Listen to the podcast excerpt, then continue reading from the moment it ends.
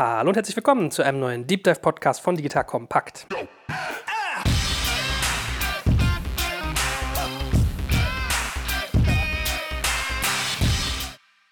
Mein Name ist Jörg Kaczmarek und heute erfährst du, wie man in der Chemiebranche die digitale Kompetenz voranbringt, was man dort Spannendes mit dem Chemovator tut, nämlich ein Inkubator im Rahmen der BASF und welche Learnings man dort bisher getan hat. In diesem Sinne, wir starten frisch rein. Ja, hallo und herzlich willkommen. Stell dich doch mal ganz kurz vor als erstes, wer du bist und was du eigentlich tust. Also BASF habe ich ja schon gespoilert, ja? Hm. Darum geht's. Das ist richtig. Also Markus Bolt mein Name. Ich habe das große Vergnügen, den Chemovator leiten zu dürfen. Wir sind eine eigene Gruppengesellschaft innerhalb der großen BASF aber Gruppengesellschaft heißt, wir sind möglichst weit draußen, ein geschützter Raum für interne Gründer, also für Entrepreneure, die in diesem Raum einfach mal aus der Firma raus experimentieren müssen. Dafür sind wir da, dafür existieren wir und existieren jetzt ein Jahr und beschäftigen uns natürlich auch mit digitalen Themen, auch mit Hardware-Themen. Gut, um dem geneigten Zuhörer mal ein Gefühl zu geben, also BASF wurde bereits im Jahr 1865 gegründet. Das ja, die ja Gründungszeiten sind ein bisschen vorbei, das stimmt. Urzeitlich. Und wir reden hier von einer Firma, die 122.000 Mitarbeiter hat, im Jahr 2017 gut 60 Milliarden Euro Umsatz und 6 Milliarden Euro EBIT gemacht hat und börsennotiert ist. Mhm. Also ein echter Tanker, auf dem du dort dienst. Was war denn vorher so dein Background? Du hast ja schon ein paar Stationen da gemacht, du dienst ja dem ja. Unternehmen schon eine Weile.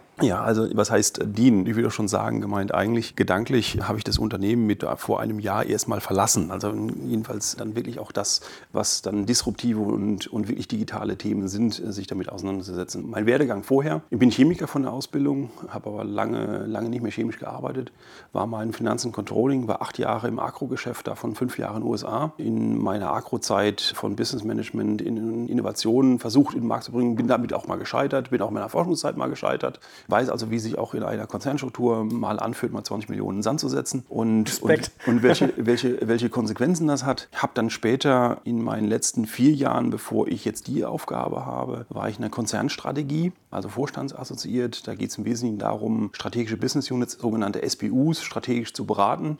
Und dazu gehörte auch das Thema Innovation weil eine Chemieindustrie, wie du schon gesagt hast, ist sehr alt. Die Gründungszeiten, das gilt eigentlich für alle Spieler, haben eine sehr, sehr lange Vergangenheit. Und jetzt nach den guten alten Zeiten in der Chemiebranche, wo man einfach im Labor irgendwas gemacht hat, Kunde fand's cool, hat es direkt gekauft. Die einzige Frage ist, wann könnt ihr produzieren und wie viel?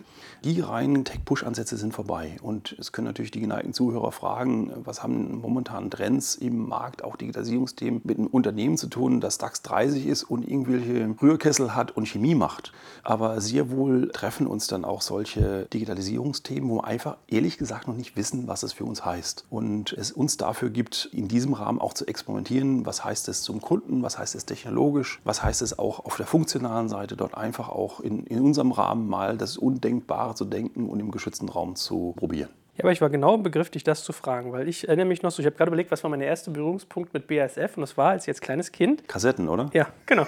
genau das. Videokassetten bei meiner Oma, wo dann so aufgenommene mhm. Donald Duck Videos drauf waren. Da stand mal BASF drauf. Genau. Wahrscheinlich die, äh, die Spulenbänder, ne? Genau, so. die Magnetbänder. Und also da war ich auch genau geneigt, dich zu fragen, was sozusagen, was betrachtet ihr denn eigentlich als digital kompetent sein? Weil per se sagt man ja wirklich, da steht ein Chemiker. Dann assoziiere ich eigentlich, okay, fünf bis zehn Jahre Forschung in irgendwelche Produkte, in chemische Formeln, in irgendwie Prozesse, also das ist ja eigentlich sehr, sehr langwierig und sehr, sehr materiell. Mhm. Ja? So, und jetzt ist deine Aufgabe aber eigentlich genau digitale Kompetenz dort reinzubringen. Vielleicht kannst du noch mal ein bisschen tiefer graben, wie ihr das eigentlich seht. Man kann mhm. jetzt natürlich sagen, okay, digital passiert bei 122.000 Mitarbeitern tagtäglich in der Kommunikation, im Austausch, richtig. in der Steuerung. Ja. Fair. Aber wie ist das denn sozusagen rein inhaltlich noch bei euch aufgehangen? Ihr Lieben, Heute möchte ich euch einen echten Alleskönner vorstellen. Und zwar hat unser Partner A1 Digital ein ganz tolles Produkt für euch, nämlich Soho One. Soho schreibt man Z-O-H-O und Soho bietet euch eine Vielzahl webbasierter Geschäftstools und Informationstechnologielösungen. Und besonders interessant ist dabei das neueste Produkt von Soho, nämlich Soho One. Jetzt fragt ihr euch, okay, hä, was genau ist das? Das müsst ihr euch so vorstellen, es sind mehr als 40 Anwendungen in einer App vereint, die euch so ermöglichen, das perfekte Zusammenspiel des gesamten Unternehmens zu unterstützen. Von was sprechen wir da? Sowas wie Kundenmanagement und Support, sprich CRM, Verkauf und Marketing, Finanzen, Personalmanagement, Zusammenarbeit und Kommunikation, Reporting und vieles mehr. Mit Zoho One könnt ihr also ganz flexibel entscheiden, welche Funktionen ihr benötigt und welche nicht. Wenn sich eure Anforderungen im Unternehmen ändern, ändert sich Zoho One mit euch und ist ohne Aufwand total einfach erweiterbar. Das bedeutet im Klartext, keine Integrationsschwierigkeiten durch unterschiedliche Systeme, keine Zusatzkosten und Bindungen durch weitere Verträge, keine unterschiedlichen Accounts, User und Passwörter, keine Doppelarbeiten, auch nicht miteinander verbundene Systeme. Wenn ihr das jetzt auch mal ausprobieren wollt, dann geht auf A1, wirklich geschrieben als 1, a1.digital slash Soho. Und wenn ihr dort den Code Podcast eingebt, bekommt ihr ein richtig tolles Remote-Package, wo euch Soho an die Hand nimmt, den ganzen Start zu erleichtern. Ich schreibe das natürlich unten unter diesem Podcast in die Show Notes und auf unsere Sponsorenseite unter digitalkompakt.de/slash Sponsoren, damit ihr das leichter finden und euch merken könnt. Und schaut euch das wirklich mal an. So und alles können an der Firma zu haben, der flexibel mit euch mitwächst, ist was sehr, sehr Spannendes, finde ich. Soho One könnte für euch ja auch spannend sein. Es gibt viele Stellen, die sich mit digitalen Themen bei uns auseinandersetzen. Ich fäche das einfach mal auf und da komme ich ja, auf unsere Relle. Letztendlich, was wir da im Einzelnen treiben. Ich fange einfach mal im Forschungsbetrieb an. Wenn ich äh, heute einen forschenden Chemiker habe, äh, ja, der steht noch im Labor. Ja, da hat irgendein Glaskolben rührt irgendwas zusammen. Aber da spielt auch heute digitale Tools schon sehr, sehr viele Rollen. Allein indem ich vorher schon mit quantenmechanischen In-Silico-Methoden vorher schon theoretisch durchspielen kann, welche Eigenschaften wird mein Material wahrscheinlich haben. Und äh, damit kann ich entsprechend auch schon Forschung virtuell auf dem Rechner machen. Geht verdammt viel Rechenpower drauf. Solche Moleküle, Eigenschaften, ob das ein Pflanzenwirkstoff, ob das jetzt ein sonstigen Effektstoff ist für Lichtabsorption, was auch immer. Ich habe das selber vor 15 Jahren gemacht. Wir waren damals vor 15 Jahren Pioniere, mal im Bereich funktionale Elektronik Elektronik zu machen. Und das waren damals begeisternde Zeiten, dann einfach sowas mal zu probieren und auszutesten. Ganz andere Facette ist, es gibt in der großen, weiten BSF mit 120.000 Mann ganz viele Anlagen. Ganz viele Anlagen produzieren verdammt viele Daten. Da sind Sensoren, da sind Pumpen, da ist sonstiges Zeug drin. Wann geht das Zeug kaputt? Wie muss ich Anlagen logisch verschalten, dass ich meine Produktionskapazität, die ich habe, optimieren kann? Auch dort spielen digitale Elemente die nächste Level an, ob das jetzt Preventative Maintenance ist, ob das einfach die logische Verschaltung von Anlagen Anlagen ist, um dem Kunden sicher beliefern zu können, ganz andere Frage. Dritte Facette ist, wie verkaufe ich mein Zeug eigentlich? Ist es so, dass heute eine, ich noch eine Papierform habe, im Customer Desk ruft Kunde an und sagt, bestellt drei Paletten? Oder geht es auch in Richtung einer Plattformökonomie? Geht es dann auch, wie werden heute Materialien verkauft? Offene Frage, wissen wir nicht. Jetzt komme ich auf die vierte Facette, eine Truppe, die als Funktion sich rein auch digitalen Themen verschreibt, innerhalb des Konzerns. Da sind solche Themen gebündelt, aber auch Fragestellung ist, wenn man ein Unternehmen hat, das auf jedem Land dieser Welt irgendwo operativ tätig ist, das ein, in 80 Industrien unterwegs ist, generieren wir Daten über Daten. Und die Frage ist, wenn ich jetzt die nächste Welle ist, diese Daten sind etwas wert. Nur wie setze ich diese Daten in ökonomischen, in finanzwirtschaftlichen Wert um? Offene Frage. Das ist eine Truppe, die sich damit beschäftigt. Und jetzt komme ich zu uns als Chemovator. Wir stellen uns diesen großen hypergalaktischen Fragen nicht. Wir sind eine kleine Truppe von fünf Mann. Können wir gar nicht. Ist auch nicht unser Auftrag. Sondern unser Auftrag ist, finden wir innerhalb der BSF Unternehmer, die eine Idee vor ihren Füßen, rechts, links, ihrer Freizeit oder sonst wo finden und sich dieser Idee verschreiben. Das darf auch gerne eine digitale Idee sein. Und diese digitale Idee in einem eng gegrenzten Use Case zu uns bringt, pitcht und wir glauben darauf, ja, da ist was dran, die Idee ist skalierbar. Ob es jetzt intern oder extern skalierbar ist, ist erstmal egal, aber da ist für die Industrie, für die Chemieindustrie Wert. Und wenn du magst, können wir gerne gleich Beispiele rausziehen und es vielleicht mal auch für die Zuhörer greifbar zu machen, was für Themen sind es denn eigentlich? Also wir verlassen bewusst diese Meta-Strategieebene und gehen eine Ebene runter in die wirklich konkrete Unternehmensgründung. Also wenn ich dich richtig verstanden habe, geht es bei euch eher um den unternehmerischen Gedanken, um Korrekt. den innovationsgesteuerten, als dass es jetzt per se unbedingt digital sein müsste. Korrekt. Okay. Wie würdest du euch denn als Konzern insgesamt verorten, auch mit dem Risiko sozusagen, dass du hinterher einen auf den Deckel kriegst, was für Frechheiten du hier von dir gibst? Meine These wäre ja, dass ihr in dem ganzen Bereich so Forschung IoT mehr in Richtung 2019 seid und in dem ganzen Themenbereich Verkauf und irgendwie Distribution mehr in der Richtung 1865. Tue ich euch da Unrecht? Das ist jetzt sehr provokativ von dem her wenn du schaust, ich würde es nicht 1865 sagen, ich würde vielleicht fairerweise sagen. 1890. Äh, naja, gut. nee, ich, ich, ich würde schon ein paar Jahre nehmen. Also, wenn, wenn du mal schaust, E-Commerce, E-Commerce-Tools, gerade in den 90er Jahren war Chemieindustrie eine derjenigen, die wirklich sehr aktiv auch betrieben hat. Aber da gibt es kräftig noch was zu tun, ohne Frage. Also, ich würde deine Einschätzung teilen. Ich glaube, auf der Forschungsseite, auf dem, wo wir wirklich intern die Data Lakes selber beherrschen, auch sagen, wie können wir damit umgehen, die Binnendaten, das funktioniert, glaube ich, ganz vernünftig, auch wenn es da doch an einigen Ecken Ecken, gerade was Data Sharing und Data Mining angeht, durchaus noch ein paar Ecken gibt, wo es lohnt, nochmal tiefer zu bohren. Und ich glaube, gerade in dem, was dann digitale Tools verfügbar machen von Informationen, noch Wert zu holen ist. Aber im kommerziellen, im Frontend, da teile ich deine Ansicht, ja, da gibt es Nachholbedarf. Es ist ja auch nicht so einfach, muss ja, also ich kann ja immer so viel Sand hier in meinem kleinen Kämmerlein beim Elfenbeinturm sitzen, ja. Man muss ja auch sagen, es gibt ja auch einen Markt da draußen, man muss ja auch mal gucken, wo steht mein Markt. Ne? Wenn ich jetzt als äh, Chemiehersteller, glaube ich, nicht gerade an den Supermarkt um die Ecke verkaufe, muss ich ja manchmal auch gucken, wo ich bin. Also das mal außen vor, um auch mal ein bisschen die zynische Zunge rauszunehmen. Aber ich sag mal so, ich kann mir schon vorstellen, da werden wir später mal was zu sagen, wie so eine Organisation da halt auch drauf einzahlt, ne? Also, dass das gar nicht so trivial ist. Gut, aber wie du es gerade schon angestoßen hast, in der Tat, lass uns doch mal ein Stück weit. Du sagst also Chemovator. Ist es so wie die Bayern immer Chemie sagen und die Norddeutschen Ja, immer ich, Chemie? ich, ehrlich gesagt bin ich da nicht ganz konsequent. Also es gibt welche, die sagen Chemovator, welche sagen Chemovator. Ich bin ganz gerne, weil ich in den USA war, sind immer Chemovator. Also sagt dann, da die meiste Kommunikation im Englischen ist, dann ist diese CH-Frage, stellt sich da nicht. Aber ich wollte ja anbieten, sagt, was machen wir denn eigentlich? Vielleicht macht es dann auch konkreter. Wir haben momentan neun Ventures bei uns drin, die wir jetzt nach einem Jahr gefunden haben. Wir haben 50 plus Ideen gesehen, quer durch die Firma. Es wird nicht die ganze Bandbreite. Es geht von, von Biotech bis tiefe Elektronik, bis hin zu Bau, bis hin zu Pflanzenwirkstoffen, bis hin zu funktionalen Themen. Und von diesen fünf Themen sind fünf, die ich einfach mal als digital überschreiben würde. Und ich greife einfach mal ein Thema raus. Von diesen neun sind fünf digital. Fünf sind digital, die, wo ich einfach digital drüber schreiben würde. Genau, danke. Ein Thema greife ich mal raus. Das ist eine Gründung, nennt sich BoxLab. Das sind ein Gründer vor einem knappen Jahr, hat mich angefunkt, gehören zu euch auch Servicedienstleistungen? Fragezeichen. Weiß ich nicht, müssen erst mal gucken, was die Idee ist. Was ist ein Startpunkt? Startpunkt ist in der Logistik habe ich hochregulierte Chemikalien. Das sind letztendlich Konzentrate von Pflanzenschutzmitteln, die stehen im Lagerhaus. Jetzt ist der Gabelstaplerfahrer entweder müde, hat noch, nein, Restalkohol darf ich nicht sagen, weil auf dem Firmengelände ja Alkohol nicht erlaubt ist, aber aus irgendwelchen Gründen fährt er mit der Fork in diesen Stapel rein. Das heißt, der Umkarton ist kaputt. Und was die meisten vielleicht nicht wissen, hochregulierte Chemikalien gehört die Umverpackung mit zur Registrierung. Warum der Lagerarbeiter, der Logistik, der Spediteur, der Lkw-Fahrer, wer auch immer, muss wissen, was ist da drin? Wo kommt denn das her? Welche Temperatur darf das sehen? Wie lange darf ich das lagern? Also ist diese Umverpackung ein Teil mit der Zulassung.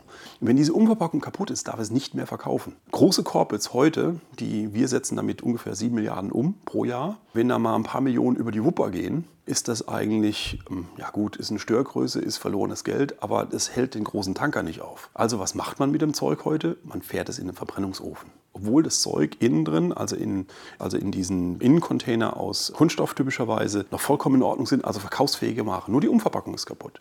Was haben die zwei Gründer jetzt gemacht? Die zwei Gründer sagen, das ist doch Wahnsinn. Ich baue euch eine Lösung, in der ich dieses Individuum, jeder dieser Kartonagen ist ein Individuum, der ist als individuell erkennbar. Innerhalb von 24 Stunden liefere ich dir einen Originalkarton on-site, in den du umverpacken kannst und etwas, was nicht verkaufsfähig ist, wieder verkaufsfähig machen kannst. In 24 Stunden. Dazu gehört, er hat ein digitales Frontend, in dem er das Individuum, also welcher Karton ist das, welche Etiketten, welches Land, welche Sicherheitsausstattung, die ganze Ausstattung, kann er am Frontend auslesen. Diese Information wird dann übermittelt an die beiden Gründer, an ihren momentanen Firmensitz, haben die Print und Logistik, bauen damit einen Ersatzkarton, können dann durch ein Übernight-Shipment über DRL, ich glaube, die nutzen momentan DRL, an die, an die Site ausliefern, innerhalb von Europa und können dann innerhalb von 24 Stunden dieses Ersatzteil zur Verfügung stellen. Also es ist eine Kombination von Logistik, digitalen Frontend plus die, die Kenntnis der spezifischen Industrie. Vielleicht ein Beispiel, ein Paket, wie so eine konkrete Unternehmensgründung aussehen könnte, was wir auch tun. Ich finde sowas immer ganz geil. Es sind so Welten, in denen man überhaupt nicht sich bewegt und wo man mal merkt, also ich kann das total verstehen. Als Konzern sagt man, doesn't move the needle, wenn mir jetzt mal ein bisschen Genau. was ne, so fair. Als Normalsterblich denkt man, um Gottes Willen, Millionen Euros und so.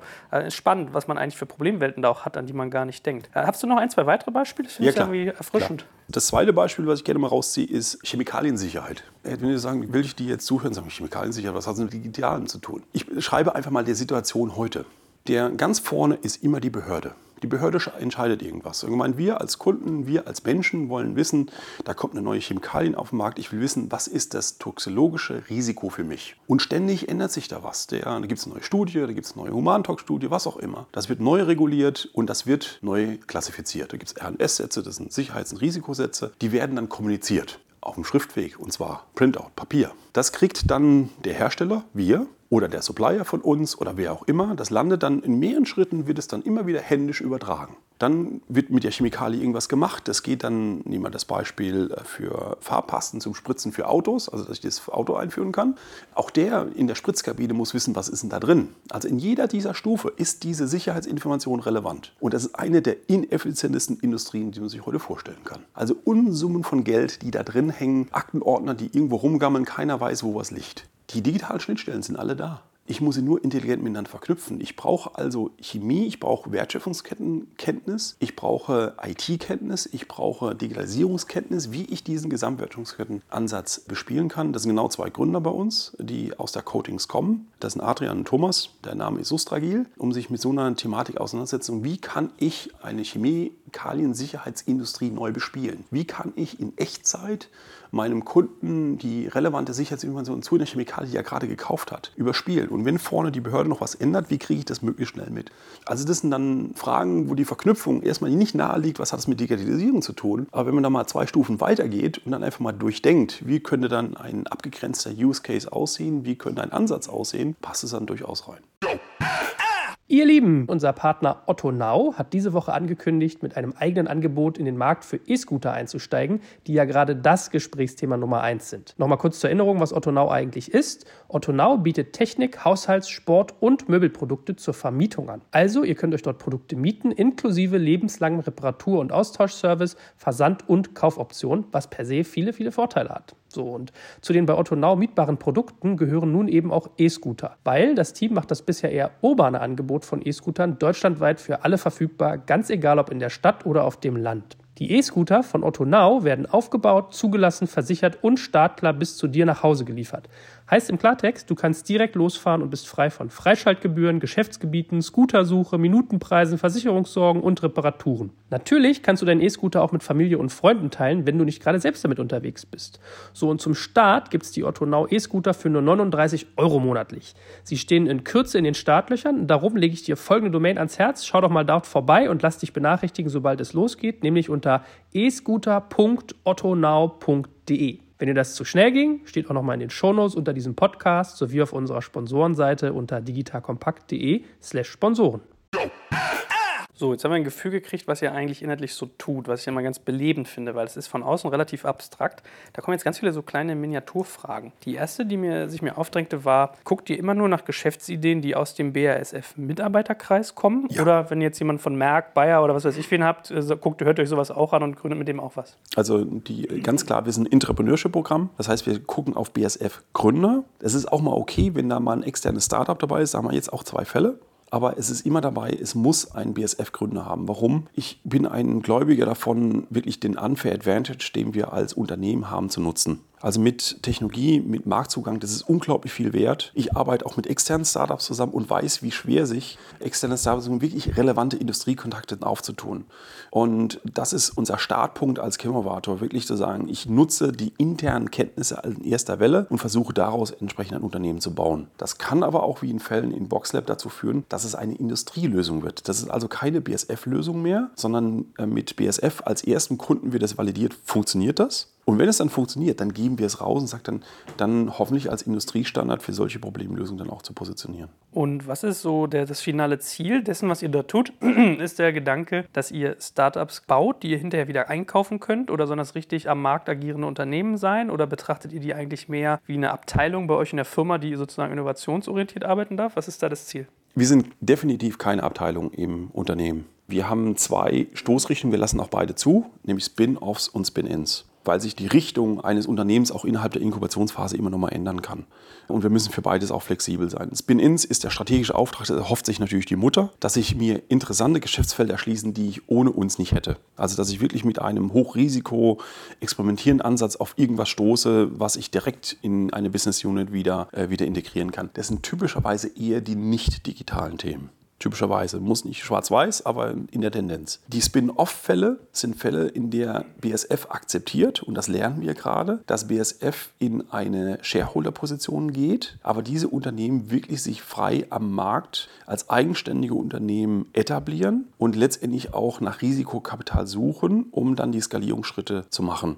Also was ich beschrieben habe, wenn ich jetzt Boxlab oder Sustragil ernst nehme und das als Industrielösung etablieren möchte, kann das keine BSF-Lösung sein. Das wird im Wettbewerbsumfeld nicht funktionieren, sondern es muss eine unabhängige Industrielösung sein, in der ein Kunde, auch die anderen Corporates, ob es jetzt die für die Bayers oder die FMCs oder DuPonts dieser Welt sind, dieser Lösung auch wirklich glauben, da es ein unabhängiges Unternehmen ist. Aber es ist natürlich immer ein bisschen schwierig. Investoren sind ja da immer so ein bisschen paranoid, wenn man einen großen Shareholder hat als eine Firma. Das ist ein, richtig. Mir fällt das Wort nicht ein, ich Depp. Kein VC-Investor, sondern ein Stratege. Ja. Das ist ja für die immer so ein bisschen schwierig in Richtung Abhängigkeiten. Ne? Ja, und das wird jetzt auch die nächste Lernstufe sein. Ich habe ja gesagt, wir existieren seit einem Jahr. Das heißt also, wir haben noch keine Ausgründung. Wir sind jetzt so weit, dass wir drei Ausgründungen dieses Jahr hoffentlich haben werden und vorbereiten. Und da werden wir auch wie andere Corporates, und da setzen wir auf Lernerfahrungen an von anderen Corporates aus anderen Industrien auf, reden wir mit ganz vielen, ist es ganz klar, der Corporate übt keine Kontrolle mehr über diese Venture aus. Mhm. Sonst ist es zum Scheitern für ein Einwerben von Drittkapital zum Scheitern verurteilt. Und wie ist das mal so Hand aufs Herz? Also der geneigte Zuhörer hört dich ja nur, ich kann dich ja auch sehen. Ja. Ich erlebe dich als extrem, also sehr sympathisch. Du hast einen richtig äh, lieben und auch sozusagen mit Begeisterung gefüllten Blick und kannst halt sehr gut erzählen und verkaufen, was ihr da tut. Aber ich stelle mir das so vor, wenn ein Gründer, der eigentlich eher gelernter Chemiker ist, auf dich zukommt, oder das ist ja eigentlich ein Mitarbeiter, ist ein Angestellter, der sich über das Gründen Gedanken macht, können die das auch immer so verkaufen und so rüberbringen? Oder sind das so ein bisschen die Technokraten? Weil ich habe das immer so erlebt, ja, Wissenschaftler sind jetzt nicht die besten Verkäufer leider. Im Prinzip stimmt das auch. Gemeint wir, aber ich beantworte gerne darauf. Wir haben 120.000 Leute und das, was du gerade sagst, äh, stimmt vielleicht für die Mehrzahl. Aber wir suchen ja gerade Menschen, die sich ihre eigenen Aufgabe stellen. Also die Frage des Ownerships, ist es meins? Und ich kann dir sagen, wir haben jetzt ein Jahr von den 50 plus Erfahrungen auf der Bühne. Wenn die pitchen, merkst du sofort, ist es meins oder ist es nicht meins? Und halte ich mir noch ein Hintertürchen offen. Und die wirklich guten Gründe, die es auch gibt bei uns, die verschreiben sich der Aufgabe ganz. Die machen das auch ganz. Es ist wirklich ihrs. Und können die das? Ja. Und was wir gemacht haben, und das fand ich begeisternd, und das haben bei uns die Lisa und Hanna auf die Beine gestellt, zusammen mit Björn, dass wir nach einem Jahr die Tore mal aufgemacht haben und wir haben unsere Ventures zusammen mit sieben externen Startups. Damals waren wir sieben, antreten lassen. Einfach mal zu gucken, wie schlagen wir uns. Und ich fand nach einem Jahr, wir mussten uns überhaupt nicht mehr verstecken. Also einfach, du hast recht, die ersten Veranstaltungen war eher so, ja, ich habe hier mal sowas und erkläre es nicht meinem Investor, sondern ich erkläre es intern meinem Corporate Steering Committee, klassischer Ansatz dann wirklich mit der breiten Brust rauszukommen, ich bin der, der, ich mache das, ich löse das Problem und dem stelle ich mich. Das ist eine Reise. Das ist eine Reise, die kostet Zeit, aber die bewegt sich in die richtige Richtung. Und bevor wir jetzt mal spezifizieren, was er eigentlich tut, was ist denn so die typische Demografie von so einem internen Gründer? Den typischen, würde ich sagen, gibt es gar nicht. Also von, wir haben mit der Hypothese losgelegt, das sind alles die jungen Wilden. Also maximal drei Jahre im Unternehmen und dann wollen die mal. Wir haben eigentlich kreuz und quer durch den Gemüsegarten. Also es gibt äh, von welche, die fünf Jahre von der Rente kommen, ich wollte immer schon mal. Es gibt den Mittelbau, die viele Erfahrungen haben, sagt dann, ja, ich habe hier etwas, dem ich mich ganz verschreibe. Es gibt natürlich auch die Jungen, die noch nicht also einfach so corporate durchseucht sind, von dem her und das noch nicht mit der Muttermilch aufgesogen haben. Ich würde sagen, in der generellen Sicht eher auf der jüngeren Seite, aber durchaus ein sehr gemischtes Tableau. Okay, und jetzt Hand aufs Herz. Bisher saß der Papa abends immer am Tisch und hat irgendwie der Mutti erzählt, er hätte da so einen Traum, er will irgendwie neue Verpackungen machen für irgendwie Chemikalien, damit nicht so viel verbrannt wird. Ja. Und jetzt kommt er zu euch. Ja. Was passiert da? Was kriegt er von euch an Unterstützung? Erstens mal bekommt er überhaupt die Chance, weil er nämlich freigestellt wird von seinem Tagesgeschäft. Also wir nehmen interne Gründe aus ihrem Tagesgeschäft raus zu 100 Prozent und er bekommt überhaupt den Freiraum mal machen zu dürfen, also den Zeit und den Rahmen zu haben, ohne dass ihm einer in die Suppe spuckt. Das Zweite ist, ist wir leben diesen geschützten Raum ernst. Das heißt, wir nehmen niemanden nicht nur raus, sondern wir setzen ihn auch zu uns in Gebäude. Wir sind also fünf Kilometer von der Mutter weg. Die fünf Kilometer reichen. Das heißt, es latscht nicht jeder vorbei und guckt sich mal auf einen Kaffee an, wie Unternehmertum aussieht, sondern es ist eine bewusste Entscheidung. Ich fahre einmal rüber. Ich muss mich entsprechend mal ein bisschen bewegen, um zu sehen, wie geht das. Und das, das, allein diese räumliche Trennung bringt unglaublich viel, wenn du mich so direkt fragst. Das Dritte ist, wir machen ganz viele Dinge nicht. Also wenn ich ein Chemieunternehmen bin und ich habe einen, sage ich mal, wir verbraten im Jahr ungefähr ungefähr 4 Milliarden an CapEx, dann muss ich risikoavers agieren. Was ist CapEx für die Laien? Das ist äh, Investitionen Sachanlagen, also Anlagen bauen. Also so eine teure Chemieanlage kostet ungefähr eine Milliarde. Eine billige kostet so 100 bis 200 Millionen. Ja, Größenordnung. Ich kenne kenn das wohl. Ich habe auch zwei davon im Portfolio. Hm. Und Abschreibungszeiten sind 30 Jahre. Das schon, merkt man, ne? Das ist eine andere Welt. Das, das ist eine ganz andere Welt. Und wenn ich jetzt die Entscheidungsträger auf der einen Seite frage, gib mir einen garantierten Cashflow für die nächsten 30 Jahre für C3-Chemie und baue die Acrylsäureanlage in die richtige Region mit den richtigen Steuern, politischen Rahmen und an derselben Seite kommen dann Projektchen von uns, also wie Boxlab, funktioniert es technologisch, weiß ich nicht. Braucht es der Kunde, weiß ich noch nicht. Äh, kannst du mir einen Geschäftspartner? Nee, weiß ich auch noch nicht. Weißt du, wie dann das regulatorisch, nee, weiß ich auch nicht. Also die Welten passen einfach nicht zusammen. Anders ist, wir sind frei, Leistungen einzukaufen. Also dann einfach nicht durch die Konzernstrukturen gehen zu müssen, sondern einfach auch mal Shortcuts zu gehen. Wo bekomme ich meinen IT-Provider her? Wo bekomme ich jemanden her, der mir mal schnell liefern kann mit einer Kompetenz draußen? Wir machen keine Zielvereinbarung. Also wo ich sage, weil wir bauen ein Geschäft, Punkt. Ich brauche keine künstlichen Ziele, ich muss keine Zielerreichungsgespräche, was eh alle demotiviert, meiner Ansicht. Also das soll man vielleicht in der Firma nicht so lange zitieren, aber das ist mein Glaube. Dann das Letzte, was wir vielleicht am radikalsten machen, und das habe ich noch gar nicht adressiert, ist, dass wir ja die Zielrichtung haben, Unternehmen zu gründen. Und wir haben dafür keine Prozesse, sondern wir ersetzen Prozesse durch Erfahrung. Wir arbeiten also mit erfahrenen Gründern zusammen, momentan acht, die ihre persönlichen Erfahrungen mitbringen. Das sind also Menschen, die selber Unternehmen gegründet haben. Coaches meinst du jetzt? Coaches, mhm. also erfahrene, wirklich Startup-Gründer, die Fehlschläge hingelegt haben, auf Bauch gelandet, wieder aufgestanden sind, fünfmal serielle Gründer. Einige davon sind Business Angel, einige davon haben selber auch ein Portfolio, in das sie investieren. Welche, die von der Allerspanne 60 sind, sind welche beide, die 30 sind. Aber alle, die einfach Bock drauf haben, mit einem Corporate zu arbeiten, sagen wir, diese externe Gründungsperspektive zu uns reinzutragen tragen. Und wie du schon gesagt hast, als ich akzeptiere selber auch als Leiter eine, ich habe nie ein Unternehmen gegründet. Ich kann mich nicht hinstellen und sagen, ich weiß, wie es geht, sondern dass wir diesen Menschen, die von extern mit diesem Impulsgeber eine ganz kragende Rolle zuweisen und auch zusprechen und auch die Autorität dazu geben, wirklich mit unseren Gründern zu arbeiten. Und das macht was mit unseren Gründern, weil es dann entsprechend nicht nur nach dem Cover My Ass Corporate Ansatz geht, sondern sagt dann, was hilft meinem Produkt? Wie kriege ich den Kundenneed wirklich übersetzt? Mit wem muss ich noch sprechen? Wo kann ich Shortcuts gehen? Wie kann ich relativ schnell mit bescheidenen Mitteln ein Produkt bauen? Bauen, dass ich ganz schnell validieren kann und zur Not nochmal einmal über die Wupper schmeiße, wenn es entsprechend nicht funktioniert. Und das ist ein, Mindset, den, den gerade unsere erfahrenen Gründer mitgeben. Vielleicht die letzte Facette, die ich noch ergänzen möchte. Selbst wenn wir Ventures auswählen, ist die Majorität der Jury externe Gründer. Das sind zwei Legacy-BSFler drin, drei, vier oder fünf erfahrene Gründer und wir machen es nach Majoritätsvote. Ich habe kein Vetorecht. Zu was führt das? Das führt, dass bei jedem Pitch die Frage der Jury nach vorne steht, ist, wem nutzt das? Ist es der richtige und ist es der richtige, ist er glaubhaft für uns? Und es ist nicht klassisch in einem Tech-Konzern, also wirklich Deep Tech-Konzern wie BSF, der chemielastig ist. Ja, da hinten gibt es technologische Produktion, passt das in die Asset-Struktur und hier gibt es noch einen wissenschaftlichen Parameter, den möchte ich genauer verstehen. Das ist eine wissenschaftlich und analytisch valide Frage, hat auch mit dem Kundennutzen gar nichts zu tun. Jetzt hänge ich noch im Kopf also sozusagen an der Freistellung der Leute. Das ist ja erstmal cool, weil es ist ja auch so ein Stück weit so, Konzerne haben ja oft das Thema, man hat unternehmerisch denkende Leute, die so ein bisschen zermalmt werden, die hätten ja. eigentlich Lust und das kann für die ja. echt ein Hebel sein, die richtig hoch zu motivieren, weil die haben Lust, was zu tun und gleichzeitig haben sie aber sozusagen Verpflichtungen, weiß ich, Häuser, die sie abzahlen, Familien, die sie ernähren müssen, weshalb sie den Sprung sonst nicht wagen würden. So kotzt so ein Abteilungsleiter nicht aber tierisch ab, wenn du dem da vielleicht sein bestes Pferd aus dem Stall nimmst? So?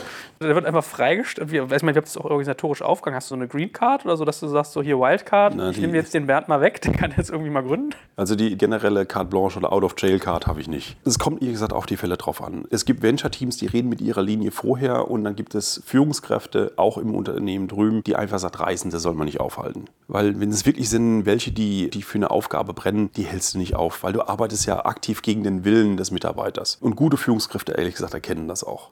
Natürlich gibt es auch konfliktäre Fälle. Es geht, unser Prinzip des geschützten Raums geht so weit, dass wir Teams bis zum Pitch schützen. Also, dass, wenn Teams mir sagen, rede mit meiner Linie bitte nicht, weil ich noch nicht weiß, wie, wie meine Linie oder wie mein Chef oder mein Abteilungsleiter auf das reagiert. Und die meisten, ehrlich gesagt, der Pitches fallen auch durch, also ungefähr 80 Prozent, dann zerschlage ich so viel Personal auf der Personalseite. Und auch die Glaubwürdigkeit, dass jemand es versucht hat und gescheitert ist, dann letztendlich auch ein bisschen seinen Ruf und Stellung in seiner formal abgebenden Einheit macht. Ihr Lieben, an dieser Stelle möchte ich euch wie immer noch einen tollen Partner von uns vorstellen. Und zwar einen, der euch besser macht und dabei hilft, eure Zeit sinnvoller zu nutzen. Und zwar geht es um die smarte Buchhaltungssoftware Zefdesk. Schreibt sich S-E-V-D-E-S-K.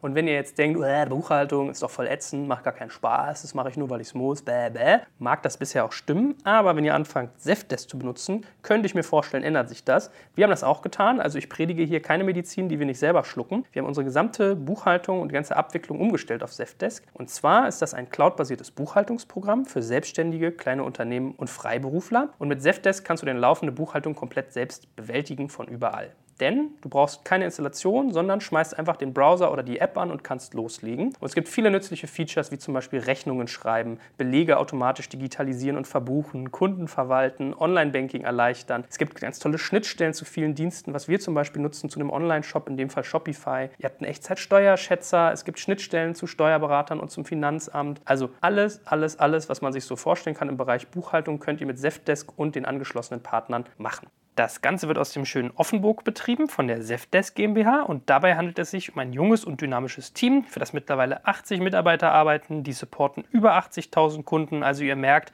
da ist schon richtig Musik dahinter. Ich habe den Gründer kennengelernt, der war bei uns im Podcast. Ganz bodenständige Jungs und Mädels, die da arbeiten, machen ein super Produkt. Darum, wenn euch Buchhaltung bisher nervt und ihr das effizienter machen wollt, rate ich euch, schaut euch das mal an. Ihr findet das Ganze unter zefdesk.de slash digitalkompakt. Und natürlich hat Papa Joel auch einen Code für euch, wenn ihr digital kompakt 50% eingibt, also Prozent wirklich als Zeichen, digital kompakt 50%, dann bekommt ihr 50% auf die ersten sechs Monate. Ich schreibe es unten nochmal in die Show Notes rein und auf unsere Sponsorenseite. Aber nochmal zur Sicherheit, Sicherheit, digital kompakt 50% und ihr spart 50% auf die ersten sechs Monate Zefdesk. Die erste Diskussion führt dann entweder der Gründer, sagt, ich frage ihn dann immer, sagt dann, fühlst du dich komfortabel mit deinem Gruppenleiter, mit deinem Abteilungsleiter alleine zu diskutieren oder soll ich dir helfen? Und das machen wir dann auch. In der Regel, mit paar wenigen Ausnahmen, hat es ehrlich gesagt auch ganz gut funktioniert. Manchmal dauert es ein bisschen länger, manchmal müssen wir auch ein bisschen flexibel sein. Bald arbeite noch vier Wochen in deiner alten Funktion und dann kommst du rüber. Manchmal dauert es auch noch ein bisschen länger.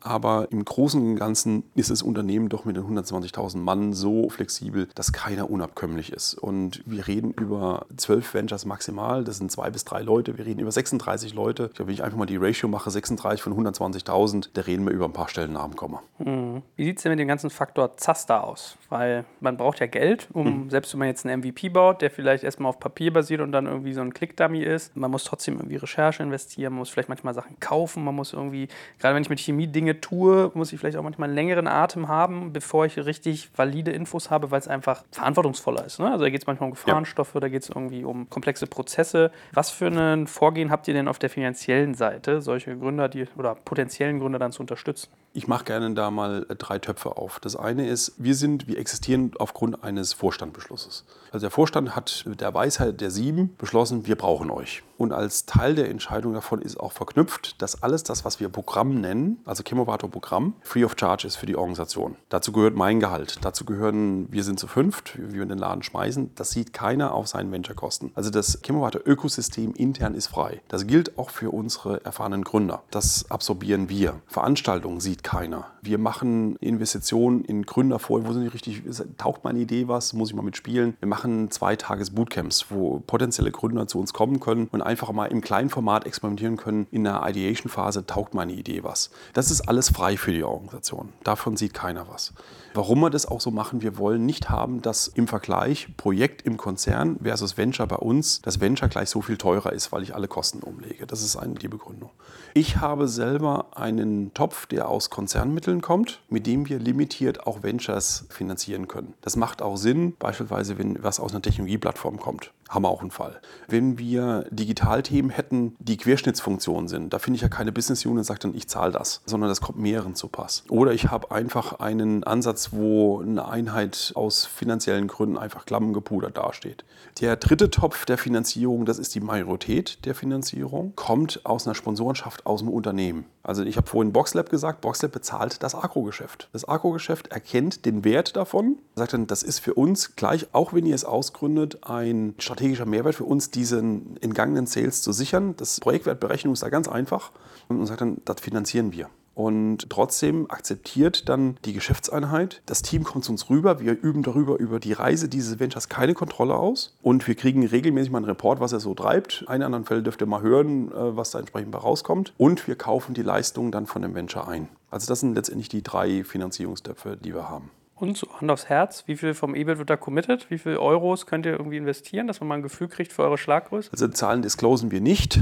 Ich sortiere es aber trotzdem mal ein. BSF gibt in diesem Jahr ungefähr 2,1 Milliarden in Forschungsgeldern aus. 4 Milliarden in CAPEX. Und wir reden dort über irgendwas im Promillbereich. Also das ist mit ein paar Millionen sind wir mit unserem Programm mit einem Vollkostenansatz dabei. Also sind keine Unsummen. Im größeren Konzernbild spielt das eigentlich keine Rolle. Wie seid ihr denn insgesamt so organisatorisch aufgegangen? Wie hoch? Also welchen Impact genießt du? Hast du da regelmäßig Vorstandsmitglieder? Wieder, die mal die Nase reinstecken, die sich bei dir erkundigen, was sich da so tut? Oder ist das eher noch so Forschung und Entwicklung ein bisschen am Rand? Also ich lasse mich bewusst nicht Entwicklung in die Ecke drücken, weil es nämlich keine Forschung und Entwicklung ist, sondern wir sind ja kundenzentriert. Das heißt, unsere Stoßrichtung ist kommerzielle Relevanz für den Kunden. Über Vorstandsinteresse können wir uns mangel dessen momentan überhaupt nicht beklagen. Als Gesellschaft muss ich ja irgendwo hängen. Ich hänge nicht beim Vorstand, sondern ich hänge bei der BSF New Business. Das ist eine separate Legal Entity, die sich dem Thema Geschäftsbuild-up innerhalb des Konzerns verschreibt. Das ist der Guido Freud, ist mein Chef, offiziell direkt. Wobei die Vereinbarung mit ihm ist, was auch aus meiner Sicht hervorragend funktioniert, dann auch die lange Leine zu haben. In meinem Aufsichtsrat meiner GmbH sitzt ein Vorstand. Also die, ich bin direkt zusammen mit Guido, einem Vorstand, regelmäßig mindestens einmal oder zweimal im Jahr, wo er sagt dann, wo steht ihr, was macht ihr? Das ist, weil der Konzern auch irgendwo ein bisschen was macht damit mit unserem Geld. Wir sind sehr aktiv, da wir in Mannheim, unsere Location ist also dem, am Stammsitz Ludwigshafen, über den Rhein einmal unterwegs sind. Hat natürlich auch der Standortleiter, das ist der Mike Heinz, ein dezidiertes Interesse. Wir auch mehreren Veranstaltungen, der mit uns interagiert. Und auch der CEO selber, also der Martin Brudermüller, der jetzt für BSF den Vorstandsvorsitz innehat, dessen, jetzt einfach mal etwas schnippisch, ähm, die Grundüberzeugung war, dass es uns gibt, hat ein dezidiertes Interesse, trotz der Kleinheit von uns im Vergleich zum Konzern, dass er sich mit uns auseinandersetzt hatte vor ihm gerade vor vier Wochen einen Aufschlag, in dem wir nicht die klassische BSF Dog and Pony Show gemacht haben, also 30 Folien da einmal durchgeritten und dann wird über die Briefbox einmal eine Runde erzählt, sondern wir haben einfach zwei Ventures, oder ich habe zwei Ventures mitgebracht, zusammen mit einem Entrepreneurs in Residence und sagt, erzählt ihm einfach mal, was ihr macht. Und da war Boxlab auch dabei. Facilitate war das zweite, das forschungsnäher ist. Also ein, und dann hat er verstanden und seine spontane Reaktion war einfach das Produkt, was produzieren wir, greifbar zu machen, erlebbar zu machen.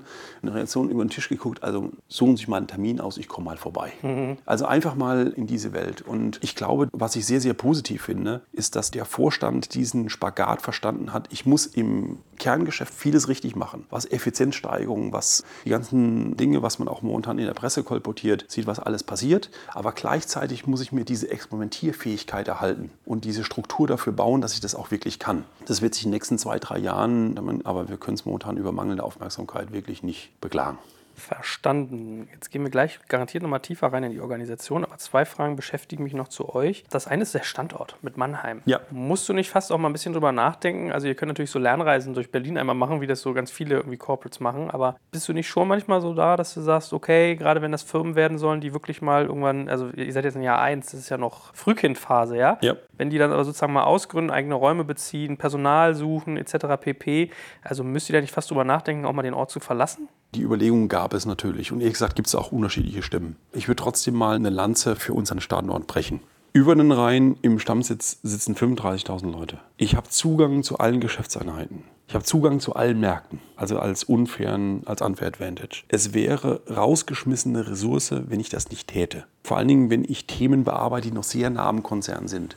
Alles, was in Fahrweite, Laufweite oder Fahrradfahrweite erledigt werden kann, ist ein unschätzbarer Vorteil. Andererseits hast du natürlich auch recht, dass es ein, gerade hier das Ökosystem Berlin, ist natürlich ständig stimuliert, herausgefordert, mein, machst du eigentlich das Richtige? Ich meine, was heißt es denn wirklich auch, ein Unternehmer zu sein?